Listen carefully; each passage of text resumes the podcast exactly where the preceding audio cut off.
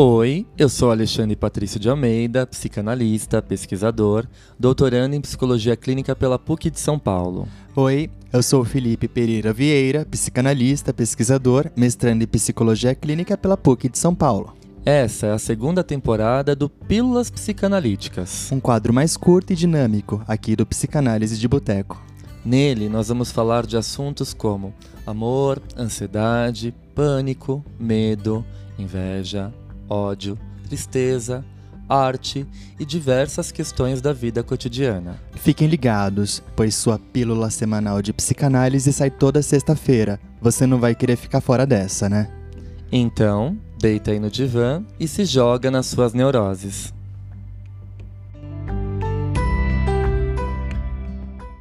Fala pessoal, tudo bem? Sejam bem-vindos a mais um episódio do Pílulas Psicanalíticas, depois de um período aí significativo de recesso, devido às forças que me abduziram desse planeta Terra por conta do meu doutorado.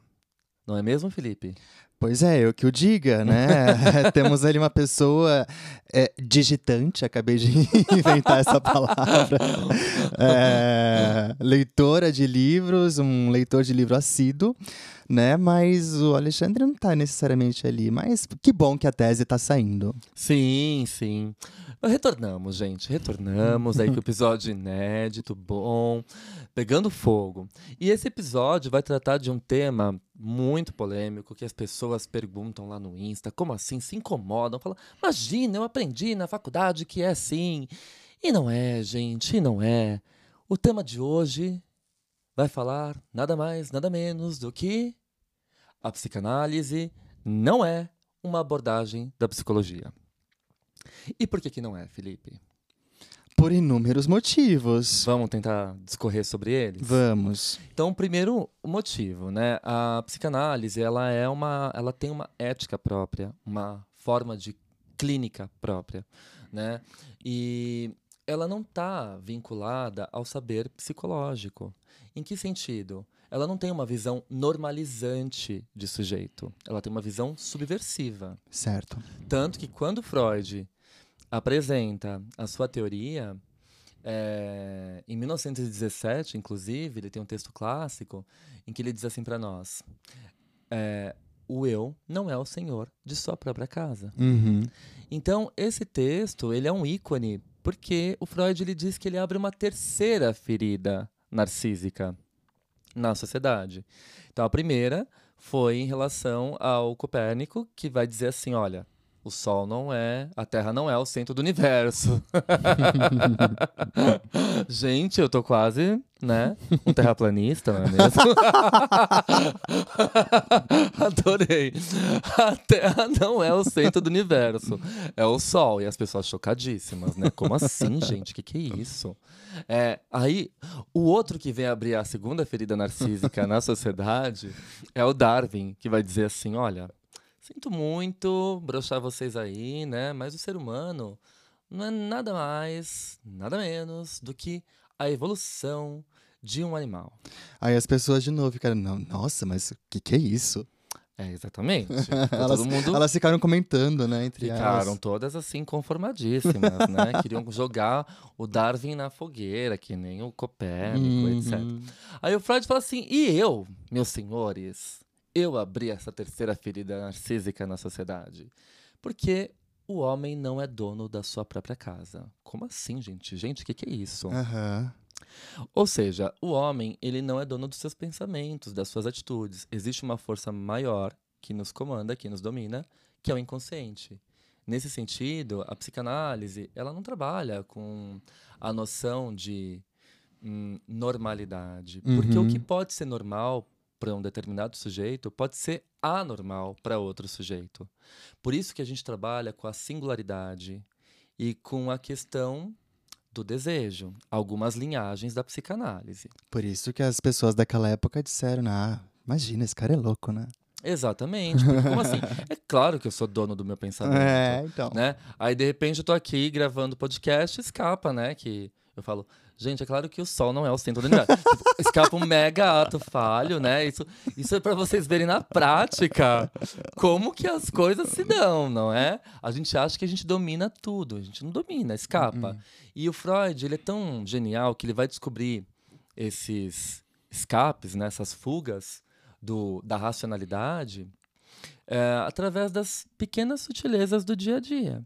Então, através dos atos falhos, dos esquecimentos, dos lapsos, das piadas uhum. e dos uhum. sonhos. Sim, né? sim, sim.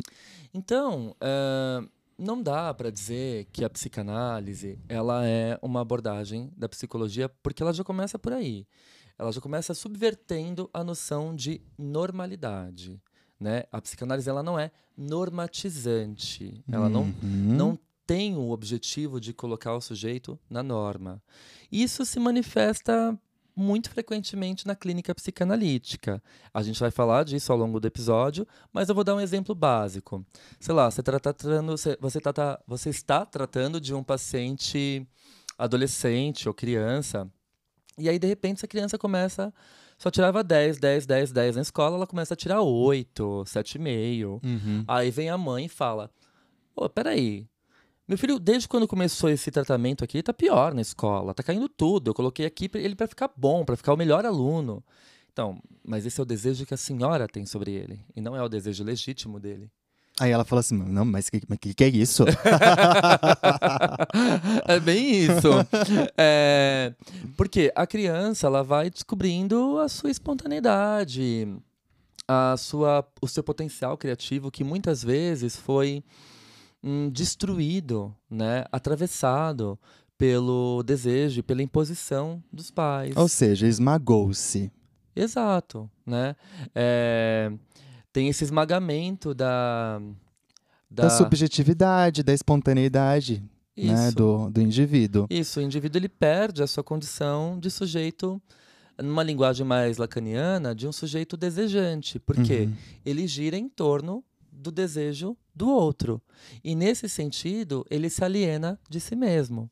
Por isso que a gente pode dizer que o trabalho de uma psicanálise, dentre outras coisas, é apresentar o sujeito para ele mesmo. Perfeito. Né?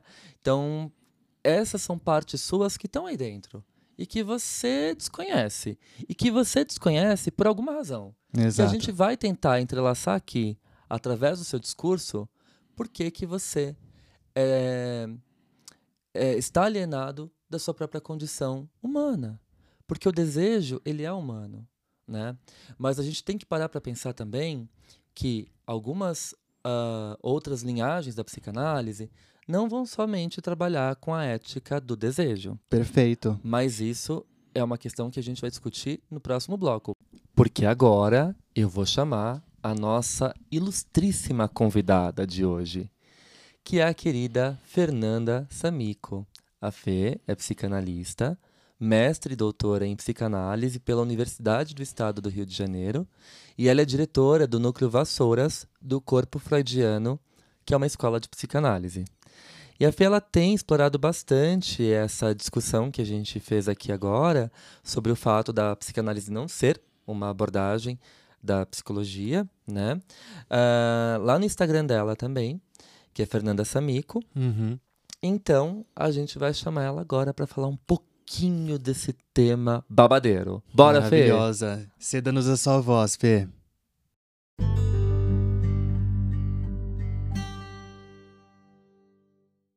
Na psicologia, o bem que se almeja é garantir saúde mental e bem-estar subjetivo. Essa saúde mental e esse bem-estar subjetivo vão ser entendidos a partir de uma articulação é, histórico-conceitual, obviamente, é, cultural, mas também biológica e psicossocial, certo? Então, na psicologia, esse bem que se almeja, que vai direcionar todo um, um posicionamento ético é no sentido de promover e garantir bem-estar subjetivo e saúde mental. A gente está falando do campo da psicologia. Esse é o bem que se almeja. E vai ser isso que vai direcionar todo o código de ética do psicólogo, lá com todas as suas diretrizes, com aquilo que o psicólogo pode e não pode fazer, o que é seu dever e o que é também sua garantia de direitos, sempre focado nesse bem que é bem-estar subjetivo e saúde mental. Pois é, se a gente olha agora para a psicanálise, a gente vê que o conceito de bem está descolado desse conceito da psicologia. O bem da psicanálise, eu costumo dizer que não tem nada de utilitário. É um bem que é quase como a apreciação da arte. Porque o bem em psicanálise, isso que direciona a sua ética, está ligado ao desejo. E o desejo, em última análise, tem a ver com a falta. E essa falta, para nós psicanalistas, é constitutiva em cada um dos sujeitos, em cada um de nós. Sem essa falta, por exemplo, Freud nos ensina que não haveria linguagem, não haveria ciência, não haveria arte, não haveriam nem os laços sociais que nos colocam aqui como uma comunidade. Tentar obturar essa falta seria zerificar o desejo. E isso seria, do ponto de vista da ética da psicanálise, um baita desserviço à produção, e aí, no melhor sentido da palavra, dos seres humanos. Então, um psicanalista não vai buscar o bem-estar subjetivo e a saúde mental do seu paciente. Esse não é o norte do trabalho do psicanalista. Ele não age buscando o bem do sujeito nesse sentido aí, né? Quase que aristotélico do termo. O analista vai operar a partir do lugar do não saber sobre o bem. Qualquer psicanalista não sabe sobre o bem que aquele analisante que ele está ouvindo almeja. O analista vai operar, sim, a partir de uma aposta que o que se pode produzir no encontro de uma análise é um endereçamento à falta e, portanto, ao desejo. O analista é, ele vai se implicar em abrir mão das certezas que ele tem, inclusive das certezas teóricas que ele tem, dos balizamentos teóricos que ele tem, em nome de um saber singular, um saber inconsciente, que é intrínseco à dimensão da verdade, a gente diz com Lacan, né? E por estar situado aí, nesse lugar da verdade, ele toca justamente no que causa o desejo, ou seja, na falta.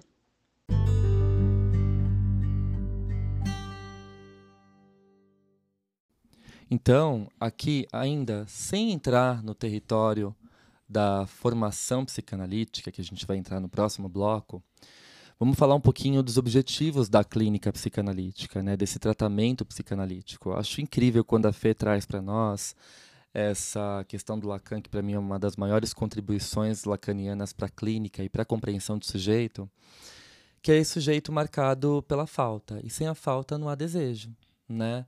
Então, quando a gente fala, por exemplo, numa perspectiva mais lacaniana, dessas atuais patologias de tédio, apatia, depressão, uh, falta de perspectiva e de senso, de sentido na vida, elas estão muito relacionadas a essa ausência de falta. Indivíduos que uh, ficam a todo instante preenchendo essa falta, mas são próteses, uh, objetos que preenchem esse lugar de forma ilusória uhum. e não de forma eficaz. Porque não existe um preenchimento da falta. A falta é inerente ao, ao nosso ser. Uhum. E é incrível quando a gente vai estudando as diferentes linhas da psicanálise, todos os autores vão falar isso de alguma forma. Sim, já né? pensei aqui na Klein, quando ela fala da solidão. E também da capacidade da gente lidar com a frustração. Também. Qual que é a grande conquista do processo psicanalítico para Melanie Klein? O sujeito alcançar e uh, ultrapassar, né, superar, elaborar a sua posição depressiva. Exato. E a posição depressiva implica na capacidade do sujeito de se apropriar das agressões que ele causou ao outro em fantasia, das destruições que ele provocou ao outro, e ele se implica nisso, ele se apropria disso, se responsabiliza e ele realiza uma reparação. E essa reparação, ela é legítima. Então, quando eu aprendo a lidar com a frustração, quando eu aprendo a lidar é, que eu não tenho controle onipotente de tudo, que as minhas defesas maníacas não dão conta de tudo, eu me aproprio do dano que eu causei ao outro em fantasia ou na vida real, uhum. né? Ou em realidade. Sim. E eu, quando eu faço isso, eu tomo ciência da frustração. Eu preciso aprender a lidar com a frustração, que eu não sou dono de tudo o tempo todo. Isso é um delírio onipotente. Isso, uhum. isso está totalmente ligado ao estado, à posição esquizoparanoide, né? Eu controlo o objeto, controlo o outro, controlo o mundo através das minhas identificações projetivas, enfim. Mas para Melanie Klein, uma das grandes conquistas uh, da nossa subjetividade é a nossa capacidade de lidar com a frustração, que é sempre inerente à nossa existência. Exato. E aí ela vai contornar isso num dos textos dela mais uh, profundos, né? Que é um texto póstumo, que é sobre o sentimento de solidão. Exatamente. Né? Uh, um texto que ela não dá tempo dela organizar, né? Antes dela falecer. Ela apresenta ele no congresso e então a publicação é póstuma. Melanie Klein falece em 1960. Esse texto é publicado em 63, né? Pelo Melanie Klein Trust. Então ela vai falar assim, e eu acho que ela está muito lacaniana nessa fala. Uhum. Ela vai dizer: olha, tanto vocês você pode estar na posição esquizoparanoide, na posição depressiva, que são as duas posições que a gente oscila o tempo todo, e para vocês entenderem melhor, a gente recomenda aqui vocês, é, que vocês vão lá correndo ouvir todo o Café com Klein, que está maravilhoso, uhum. a série Café com Klein do podcast aqui. É, assim, independente de você estar numa dessas duas posições, o sentimento de solidão, ele sempre vai ser inerente à nossa existência. Perfeito. Né? Então, Uh, eu posso tentar me preencher de muitas coisas, eu posso evitar o contato com a frustração, eu posso achar que eu estou sempre repleto de amigos. Quantas vezes a gente está repleto de pessoas e mesmo assim a gente continua se sentindo só? Ou seja, vez ou outra a solidão sempre vai bater a porta. Exato. Então ela vai ser bem clara no que ela pretende dizer. Isso conversa muito com o que a Fernanda falou sobre a questão do vazio, de fato. Exato. Mas eu fiquei pensando aqui também Hum. sobre a teoria winnicottiana, Do que? é, porque o Winnicott fala que o bebê ali nos primórdios da vida, e, e aí quando a gente fala de bebê, a gente não está falando necessariamente só do bebê, Uhum. a gente está falando do, do ser humano de forma geral, adolescente, adulto, enfim. Uhum. Ele deve experienciar é, através da, do que o Winnicott chama de imaginação elaborativa corporal, Uhum. das funções corporais, Uhum. aquilo que ele o que, aquilo que ele vai vivenciando naquele ambiente, ou seja, ele vai a, a teoria winnicottiana é super paradoxal porque para o indivíduo se, se apropriar da, das coisas que ele está manuseando, agressividade, capacidade de para estar só, é, culpa, reparações, ele precisa ter alguém para possibilitar que ele experiencie tudo isso. Sim. Ou seja, existe também uma espécie de vazio. Porém, o Winnicott vai é, falar que a princípio não é necessariamente um vazio, é uma necessidade. Exato, exatamente. Então, é, desde o início, esse sujeito ele tem uma tendência à integração. Exato. O Winnicott vai dizer para nós. Ah, apesar dessa tendência à integração, ele é totalmente dependente do ambiente, a princípio, para poder se desenvolver. Sair de um estado de dependência absoluta, caminhando em direção a uma dependência relativa Perfeito. né? Ah, então, a gente tem que aprender a lidar com essa questão das nossas necessidades, Uhum. né? E o Winnicott vai dizer assim, o sujeito, o, indivíduo, ele sempre vai precisar, ao longo da vida, de alguma coisa ou de alguém. Exato. Ou seja, sempre tem uma falta, né? Exato. Por isso que nunca ele vai dizer: nós nascemos num estado de dependência absoluta, caminhamos em direção à dependência relativa, quando existem condições favoráveis no ambiente para tanto. Não. Uhum. É, e se tudo der certo, a gente sai da, da- da dependência relativa e caminha rumo. À independência. E aí É, ele a diz- gente salienta aqui, né? Rumo. Aí ele diz: porque nós nunca vamos ser independentes. A Uhum. gente sempre vai precisar de alguma coisa ou de alguém. Exato. né? E só o fato de você admitir isso já é muita coisa. Ah, embora muitas vezes no momento de análise a gente acha que a gente dá conta de tudo, que a gente é onipotente, né? E aí vem todos os processos, os mecanismos de defesa. É, sim, a que são- onipotência por si só já é uma, uma defesa, né? Sim, as defesas maníacas, a negação, a recusa que o Freud vai apresentar para nós ali no fetichismo, né? É, Então, todos os mecanismos de defesa estão presentes nesse processo de a- a- da gente se apropriar dessa condição faltante. Perfeito. Então a psicanálise, ela não vem para dar conta, né? Falar assim, olha, você vai aqui superar todas as suas faltas, as suas necessidades, as suas limitações. Não é isso. Não Uhum. é sobre isso o tratamento psicanalítico. É o sujeito reconhecer essa condição dele, Uhum. né? É, de vulnerabilidade, de dependência, e a partir disso dar um outro sentido à sua vida, né? Se apropriando dessa condição. Eu acho muito interessante que isso que a Fê falou, né, que a psicanálise é subversiva, ela não tem a intenção de promover o bem-estar, Exato. né? Eu acho isso fundamental. O Winnicott também vai dizer isso, já que a gente, a gente entrou no Winnicott, vamos dizer, vamos falar um pouquinho dele, né? É, tem um texto dele que eu adoro chamado O Conceito de Indivíduo Saudável, que é um texto de 67 e foi publicado no livro Tudo Começa em Casa, né? E nesse texto ele vai dizer assim, e eu acho isso lindo, porque para o Winnicott, qual que é o sinônimo de saúde? Uhum. né, esse conceito de indivíduo saudável. O que é saúde para o Winnicott? Saúde é você poder viver ah, a partir do seu gesto espontâneo, a partir Perfeito. da sua criatividade primária. Então, muitas vezes, a gente tem que abrir mão do nosso gesto espontâneo e da nossa criatividade primária para se adaptar às demandas Do às ex- meio. Exato. Às exigências do meio. Uhum. Então, a gente vai se abdicando de quem a gente é. Uhum. Chega um momento que a gente não sabe mais Hum. Né? Quem nós somos. Então, é, é interessante que o Winnicott vai falar exatamente sobre isso de uma forma bastante eh, original.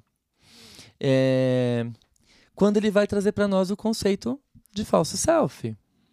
Ele vai dizer assim: há um caso especial nessa categoria complicada em que o colapso potencial domina a cena que talvez não nos dê muito problema. Mas nada é muito claro quando se trata de assuntos humanos. E quem poderia dizer onde a saúde acaba e a doença começa? Olha que fantástico. Uhum. Continuando. Refiro-me às, às pessoas perdão, que tiveram que organizar inconscientemente uma fachada, um falso self, para lidar com o mundo, uma defesa projetada para proteger o verdadeiro self. O verdadeiro self foi traumatizado e não pode mais ser encontrado, e corre o risco de ser ferido de novo. A sociedade aceita com facilidade a organização de um falso self e paga um preço alto por isso. Do nosso ponto de vista, embora o falso self seja uma defesa eficaz, não é um componente da saúde. Porque uma vida baseada em vivências falsas, ou seja, naquilo que você tem que ser para o meio, não é uma vida que vale a pena ser vivida. É uma vida na casca. É uma vida na, na casca ou na borda. Uhum. Né? Por isso que existem graus de falso self. A gente não está Sim. falando aqui do falso self hum, né, normal, social, que a gente tem que se Ah, o desenvolver. falso self do do elevador. elevador, que você deu exemplo nesses episódios. Os fãs sabem, os botecers sabem. Sim. É, mas a gente está falando de um falso self extremamente patológico que faz com que esse sujeito não tenha vivências reais. Exato. Ele não sabe que ele é um falso self, né? Claro, é sempre um processo inconsciente. Exatamente. né? E é interessante que ele vai dizer, é, ele vai continuar dizendo isso, né? Para nós um pouquinho mais para frente. Ele diz assim: Finalmente, gostaria de refletir agora sobre a vida que uma pessoa saudável é capaz de viver. O que é a vida? Não preciso saber a resposta, mas podemos chegar a um acordo.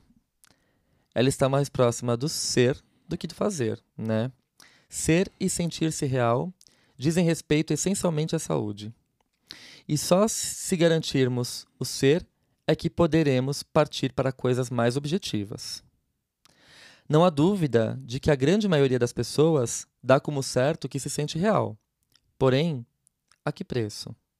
Em que medida elas estão negando um fato, especificamente o fato de que poderia haver o perigo de se sentirem irreais, de se sentirem possuídas, de sentirem que não são elas mesmas, de caírem para sempre, de perderem a orientação, de serem descoladas do próprio corpo, de serem aniquiladas, de não serem nada e não estarem em lugar nenhum.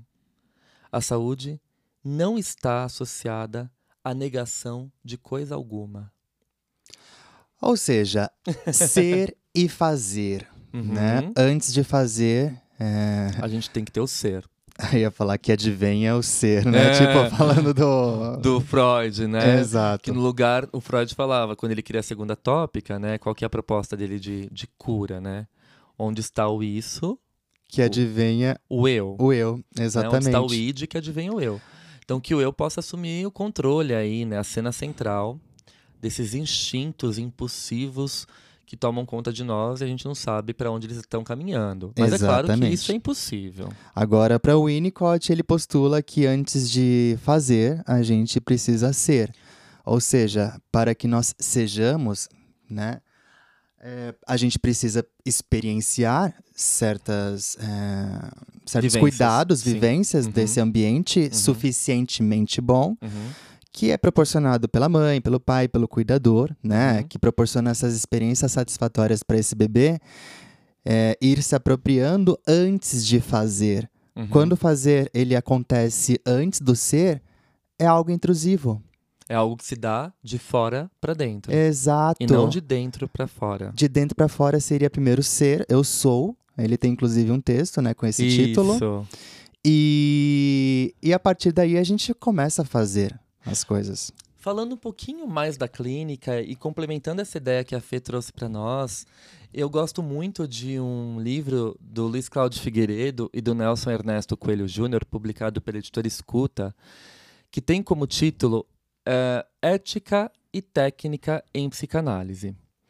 E o Luiz Cláudio Figueiredo, ele tem, assim, no finalzinho do, do primeiro capítulo do livro, ele apresenta uma reflexão muito interessante para a gente que é justamente, eu acho que é nessa ideia que caminha a, a direção do tratamento psicanalítico. Por isso que não se aproxima da psicologia. Uhum. Porque, até porque a psicologia ela tem todo um embasamento, e a gente vai falar mais disso no próximo bloco, sim, sim. que vai tangenciar a formação. Não nos perdemos.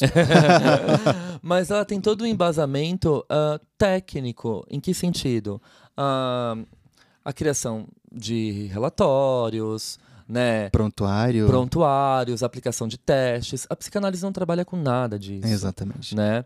Então, por isso que a gente sempre fala que a ética da psicanálise é uma ética totalmente diferenciada da ética da psicologia. Perfeito. Tá?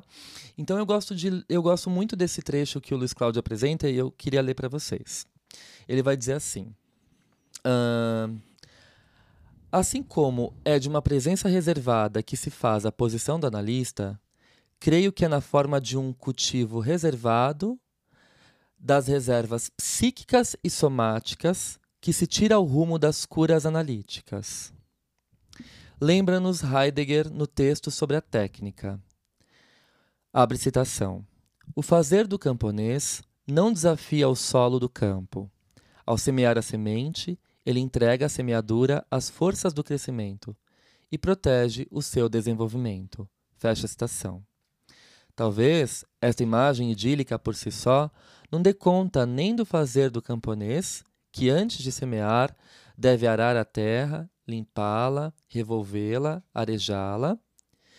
De qualquer modo, a confiança do camponês nas forças que, estão ali subterrâneas, né? E já fora de seu, e já fora de seu controle, onde, onde fazer brotar no devido tempo, e os deuses sabem quando, e os deuses sabem como, um pequeno milagre. Isso muito se aproxima do que Freud e todos os psicanalistas acreditam que possa acontecer quando se dá tempo ao tempo. Perfeito. E é bom que se diga que é a estas conclusões e a esta posição Freud e seus seguidores puderam chegar a partir de sua experiência clínica e teórica, com o um mínimo de filosofia. Uhum.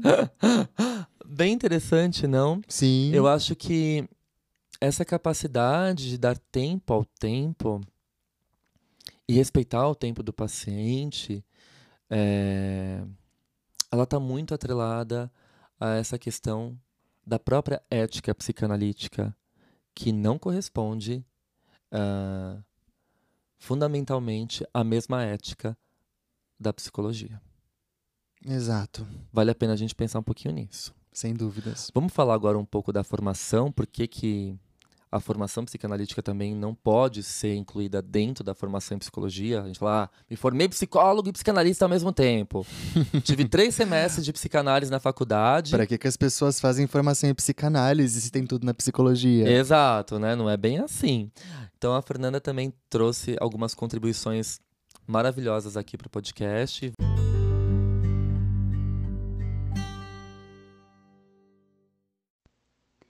E aí a gente vai para a prática.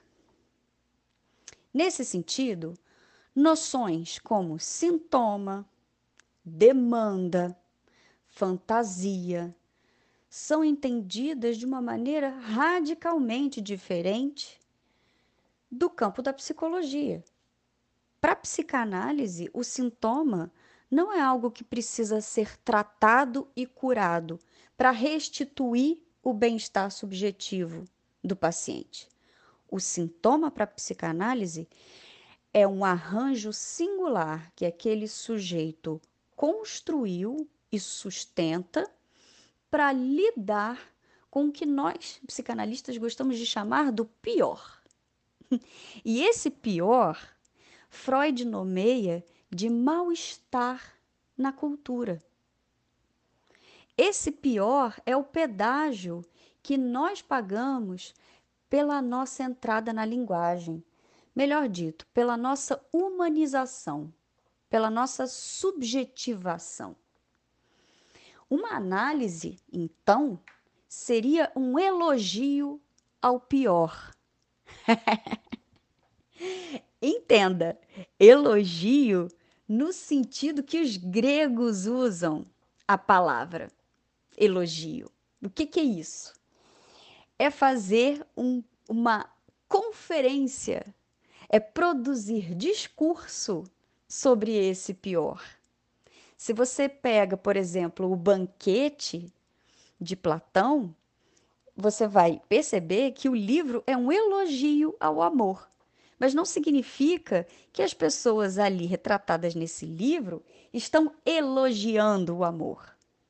Trata-se de uma conferência onde várias pessoas vão argumentar sobre o que elas pensam que é o amor. Então, se a gente pensa que uma análise é um elogio ao pior, é porque a gente convida o nosso analisante a dizer o que pensa sobre a sua condição de sujeito desejante, para que ele possa construir um discurso sobre isso. Nesse sentido, eu gosto de dizer que nós, numa análise, bem dizemos a nossa parte mais maldita, no sentido aí de ser maldita, de maldição, dessas palavras que nos, nos, é, nos escravizam, porque nós as é, entendemos como regras e leis que precisamos seguir, né? Esses adjetivos que nós escutamos desde pequenos que dizem respeito a nós, que são ditos pelos nossos pais, pelas pessoas que nós, que nós amamos, nos marcam e nos determinam. Então, essas palavras malditas e essas palavras que não são bem ditas, que são ditas de uma maneira ruim. Bem dizer o que é maldito, a nossa parte maldita, é entrar em contato com a nossa natureza de sujeito barrado. Nossa natureza, falando em menos lacanês, né, de sujeito dividido, dividido pela nossa constituição como seres falantes. Trata-se disso numa análise. Ao buscar o pior da melhor maneira possível, nós esbarramos com o melhor que nós temos. Esse é o direcionamento ético da psicanálise que vai determinar toda essa, essa, essa maneira diferente de entender o sintoma. Porque o sintoma é uma maneira de dar tratamento a esse pior. Se esse pior é a melhor maneira possível que nós encontramos para lidarmos com isso, que, que nos forma como sujeitos, é, é, é preciso, perdão, é preciso bem dizer esse pior, trabalhar com esse sintoma para que a gente possa construir um saber fazer com isso, que de pior será o melhor que o sujeito pode ter. Um outro ponto importante né, aqui de, de entendimento das diferenças é, e aí eu, eu digo aqui de um ponto crucial né, é, da divisão entre psicanálise e psicologia, é o advento do inconsciente. O inconsciente marca é o advento de uma modalidade de sujeito que não cabe na psicologia. Porque o sujeito do inconsciente é impossível de se habitar na consciência. O inconsciente promove uma subversão na noção de sujeito, porque coloca esse sujeito num lugar que é impossível de se acessar por mais que, que, que nós tentemos exercitar essa passagem à consciência. Por isso, esse sujeito do inconsciente determina de uma maneira muito subreptícia, né? de uma maneira muito é, escondidinha, vamos falar assim, uma série de escolhas que a gente faz. E não adianta dizer para a pessoa que essas escolhas são escolhas inconscientes que precisam se tornar conscientes, porque a elaboração dessas escolhas vai passar por um outro nível de trabalho, que é um nível que vai passar ao largo de um aprendizado. Não se aprende a ser um sujeito melhor, mais adaptado, mais é, é, bem é, construído para habitar no coletivo. É, esse sujeito e a sua elaboração né, do, dos seus sintomas e etc., vão para um outro nível de uma certa reescrita da própria história mas essa, essa reescrita é de um texto inconsciente que vai fazer reflexo na maneira como esse sujeito vai habitar o seu próprio corpo e, portanto, vai atuar diretamente na economia pulsional e naquilo que faz laço entre corpo e esse sujeito de linguagem que habita esse corpo. Então, percebe? Sintoma tem uma conotação bem diferente, sujeito tem outra conotação diferente, demanda tem uma outra conotação diferente para psicanálise. E se a gente for agora para o dia a dia ali da dureza do consultório, a coisa fica mais é, é, indissociável, é, indissociável, não, a coisa fica, fica mais diferente ainda. Estou tentando falar numa linguagem bem bem é, é, cotidiana aqui. O manejo do tempo precisa obedecer o ritmo do inconsciente.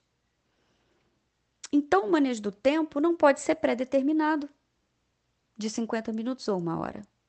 Um psicanalista, principalmente se a orientação dele é lacaniana, vai trabalhar com tempo variável das sessões. O manejo do pagamento é uma outra diferença fundamental entre a prática da psicanálise e a da psicologia. Porque o pagamento vai envolver uma série de componentes inconscientes que não vão conseguir ser acordadas ali num contrato verbal da primeira sessão.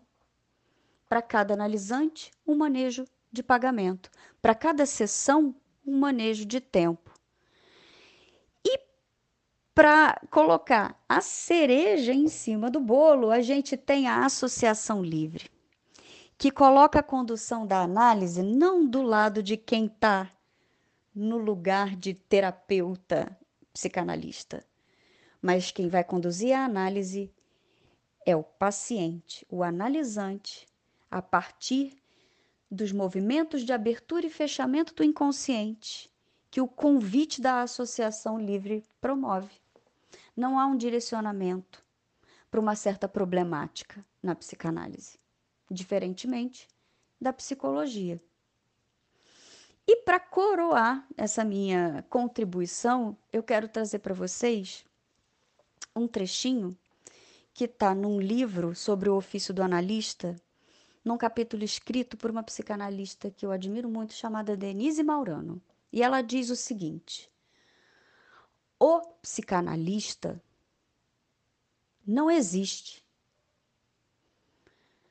É uma função que pode ser assumida por alguém que, para além de ter estudado teoricamente e feito supervisões, fez um percurso de análise que implica uma experiência que tem uma dimensão real, denominada por Freud de transferência. E será o modo como a dimensão viva da transferência for processada e dissolvida em cada trabalho psicanalítico que possibilita ou não o surgimento de alguém apto a sustentar para o outro e que responde a um desejo estranho e singular. Forma-se um psicanalista na sua análise pessoal. Forma-se um psicólogo numa instituição de ensino superior que sustenta uma, uma organização que vai levar a aptidão de uma profissão. Psicanalista não é profissão, psicólogo é. Psicanálise não é uma profissão, psicologia é. Porque psicanalista é uma função e psicólogo não. Espero ter ajudado.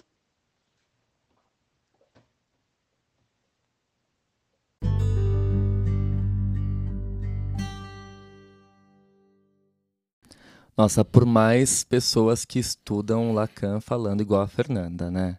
Ah, sim. Ela é extremamente clara. Super. É uma delícia ouvir a Fê. Uhum. É, e eu fiquei viajando aqui porque ela trouxe tantas coisas importantes que eu vou tentar pegar aqui uh, os pontos principais e dar uma costurada nesse finalzinho. Uhum. A gente falou que ia falar um pouco da formação. Então eu gosto dessa ideia que a Fê lança para nós é, do psicanalista como função. Porque aí a gente consegue entender que não existe um espaço rígido, tanto uh, uh, para que essa formação aconteça, né, como para que ela uh, se dê a partir de um início e de um fim. Uhum. Se a gente pensa o analista como uma função, ele está em constante aperfeiçoamento, em constante formação, uhum. né? Então não dá para pensar a formação psicanalítica como um, a partir de uma ideia linear que existe um começo, um meio e um fim. Exato. Um psicanalista ele está o tempo todo estudando. Por isso a necessidade, a importância da gente participar de congressos, colóquios, encontros, uh, seminários, se seminários teóricos, uhum. seminários clínicos, grupos de supervisão, grupos de estudos, grupos de estudos então, ela é uma formação permanente. Eu sempre falo, a meu ver, a formação psicanalítica é um projeto de vida. Uhum. Você passa a vida toda estudando porque a subjetividade do ser humano ela muda conforme o tempo. Na época do Freud, a gente tinha um tipo de subjetividade, hoje a gente tem outra. Hoje nós somos assolados aí uh, pela pela voracidade do neoliberalismo, Sim. né? Que tudo consome, tudo destrói, anula, aniquila, né? Coloca o sujeito ali para trabalhar até se cansar, né? Ficar exaurido, enfim, é aquela exaltação do cansaço, É, né? Por isso que o Byung-Chul Han fala para nós um pouco dessa sociedade do cansaço. exatamente. Ah, então eu gosto muito dessa ideia que a Fê traz do psicanalista como função. E nesse sentido, não corresponde, em hipótese alguma, ao mesmo lugar que ocupa a psicologia. A psicologia é uma profissão Uhum. ah, reconhecida, Sim. existe um conselho, Perfeito. né, o Conselho Federal de Psicologia, depois o Conselho Regional de Psicologia. As pessoas têm aquele número de registro. A psicanálise não existe isso. Né? Ela é uma ocupação. Se a gente for olhar a nossa lei eh, trabalhista, a psicanálise ela se dá como uma ocupação. Portanto, ela não, né, ela não é uma profissão e ela não tem registro, gente. Não existe número de registro. Não existe conselho regional, federal, estadual de psicanálise. Isso tudo é falcatrua. Não acreditem nisso. A gente sempre fala isso aqui. Né? Isso vale a pena salientar no Brasil. Sim, sim, sim, sim. Isso no Brasil. Ah, por exemplo, em alguns países, né, ah, o indivíduo ele tem que fazer a formação no instituto próprio para poder exercer a psicanálise, para poder né, exercer a clínica. Mas é interessante. Outra coisa que eu acho que diferencia muito a prática clínica psicanalítica é o psicanalista ele trabalha com conceitos basilares, que são quais? Né? A ideia de transferência, Uhum. que a psicologia não trabalha, Sim. né? O inconsciente, né? E toda a questão da sexualidade, que para o Freud tem uma dimensão gigantesca. A sexualidade ela não se restringe ao ato Sexual. genital, sim, né? sim, sim. É, ela se restringe, ela, ela se amplia para diversos outros sentidos. Ela não fica restrita somente ao ato sexual genital, né? A prática. Então, quando a gente fala, sei lá, eu tô aqui estudando, cheio de desejo, mergulhado nesse livro, Temos investimento de libido. então tem sexualidade, Uhum. né? Essa é a dimensão da sexualidade pro Freud. Eros, Isso. erótico. Isso, exatamente. Eros é pulsão de vida. Isso, exatamente. É o instinto de vida, a pulsão de vida que nos movimenta. Exato. né? Ahn, outra coisa que eu acho in- incrível que a Fê traz também pra gente falar, que a psicanálise trabalha com essa nossa parte maldita, né? Ela faz um, uma quebra do significante, né? Trabalhando dois significantes. É, maldita porque é, ela é maldita pelo outro, né? É, e maldita no sentido de maldição mesmo, né? Porque é algo que já é marcado. Lacan vai falar. É, a própria inscrição na linguagem, né, o banho de linguagem que a gente recebe é uma experiência traumática, né? Porque até porque a linguagem nunca dá conta de tudo, né? Sempre fica ali um furinho que escapa, né? Então é interessante a gente pensar nesse nessa nossa parte maldita. Eu acho que a psicanálise ela propõe ao sujeito a possibilidade de fazer as pazes com essa sua parte Maldita. Exato. Que ele não consegue dizer, não consegue localizar, não consegue se situar dentro dessa ótica ah, subjetiva, psíquica, né? Como assim eu nasci dito pelo outro? Sim, né? Desde o início. Ah, existem toda um- uma, uma, uma série de investimentos naquela criança, naquele bebê que vem ao mundo. E é necessário que isso aconteça também. Né? O que o Freud vai nomear de narcisismo primário. Exatamente. Ahn, outra coisa interessantíssima, e agora voltando para a clínica, porque eu acho que, né, que os nossos ouvintes adoram quando a gente fala da clínica, Hum, é dessa questão do manejo do tempo, né, que não é algo demarcado. E eu gosto muito de pensar nisso não só na perspectiva lacaniana, mas também na perspectiva winnicottiana. Porque o Winnicott vai dizer assim: Pacientes que estão no estado mais regredido, ou seja, no estado de dependência absoluta, muitas vezes não dão conta de sessões de 50 minutos. Precisam de sessões mais extensas, né? De uma hora, uma hora e meia até.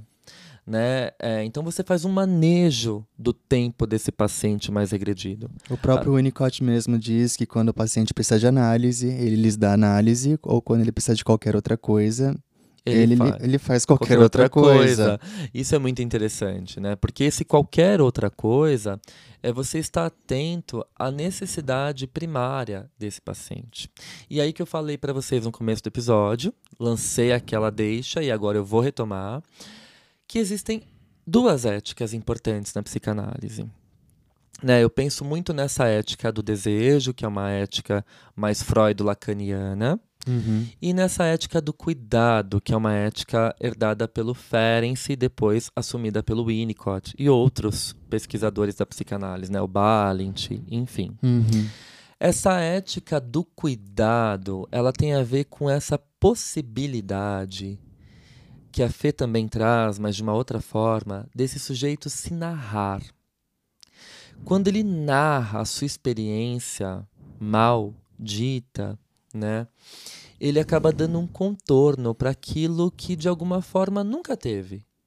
Então, uh, um sujeito que passa por uma experiência traumática uh, nos primórdios da sua existência.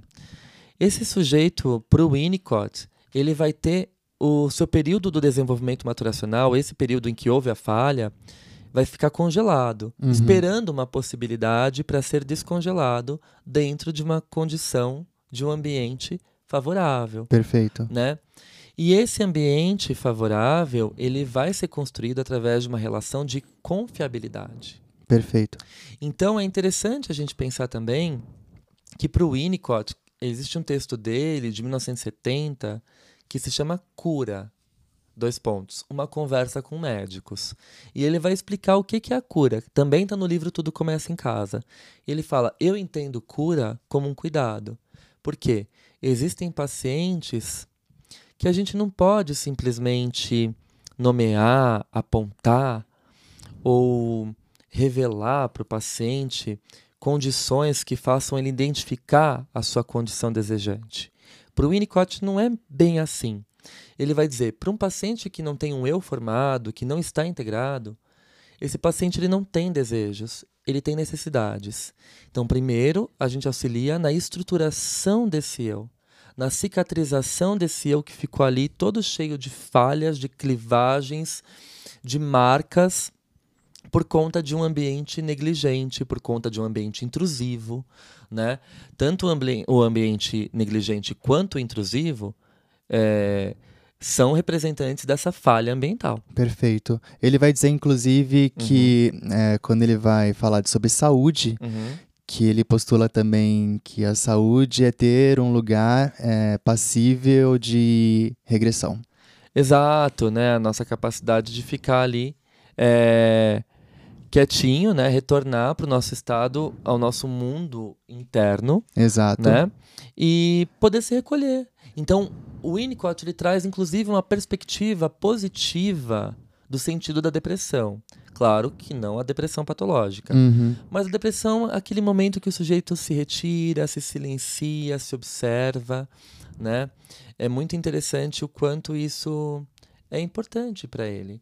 Então, o trabalho analítico, muitas pessoas acham, né, a escola inglesa, ela faz mais esse negócio de ficar interpretando, ficar falando, analista mais falante. Não, de forma alguma. Essa é uma compreensão leviana da escola inglesa, né, é, de psicanálise. Uh, muito embora eu não gosto muito desse termo escola, né? Uhum. Escola inglesa, escola francesa, eu gosto das linhagens psicanalíticas. Exato. Né? Então, é interessante a gente pensar que tanto a ética do cuidado quanto a ética do desejo, elas não se anulam. Elas são complementares. E se a gente começa a construir uma ideia de clínica psicanalítica, a gente percebe que dá para orientar a nossa escuta com base nesses referenciais. Perfeito. Muito embora cada um tenha as suas próprias características e são universos completamente diferentes que exigem, que exigem anos de dedicação e de estudos, né?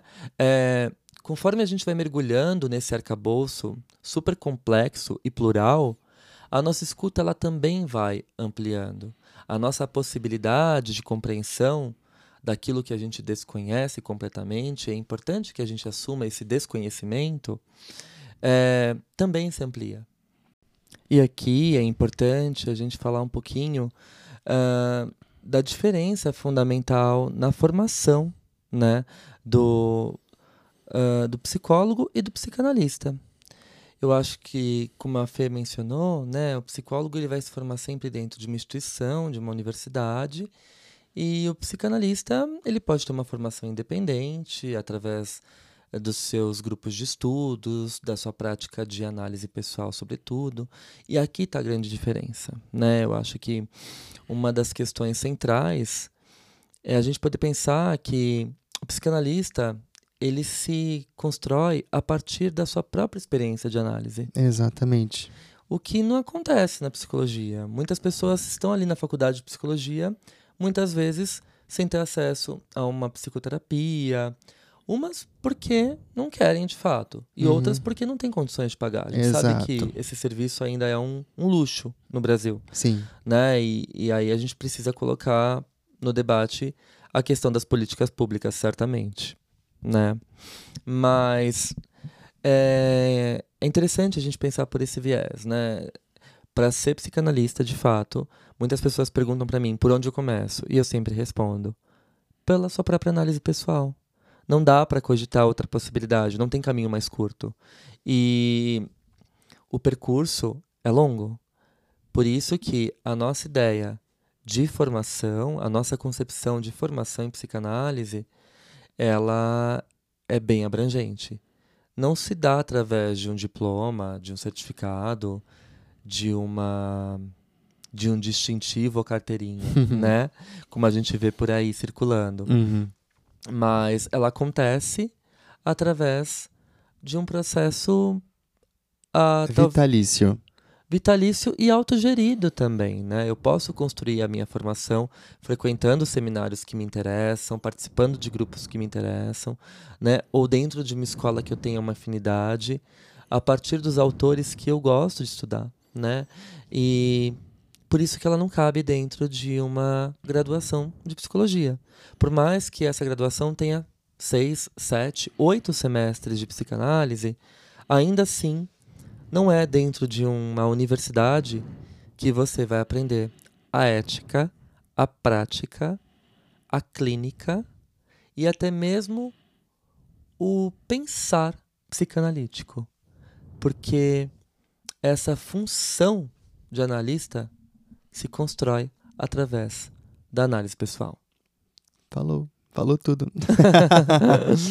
é isso então, gente. Eu espero que vocês tenham gostado. Compartilhem com o pessoal tudo que ainda acha que a psicanálise é uma abordagem da psicologia.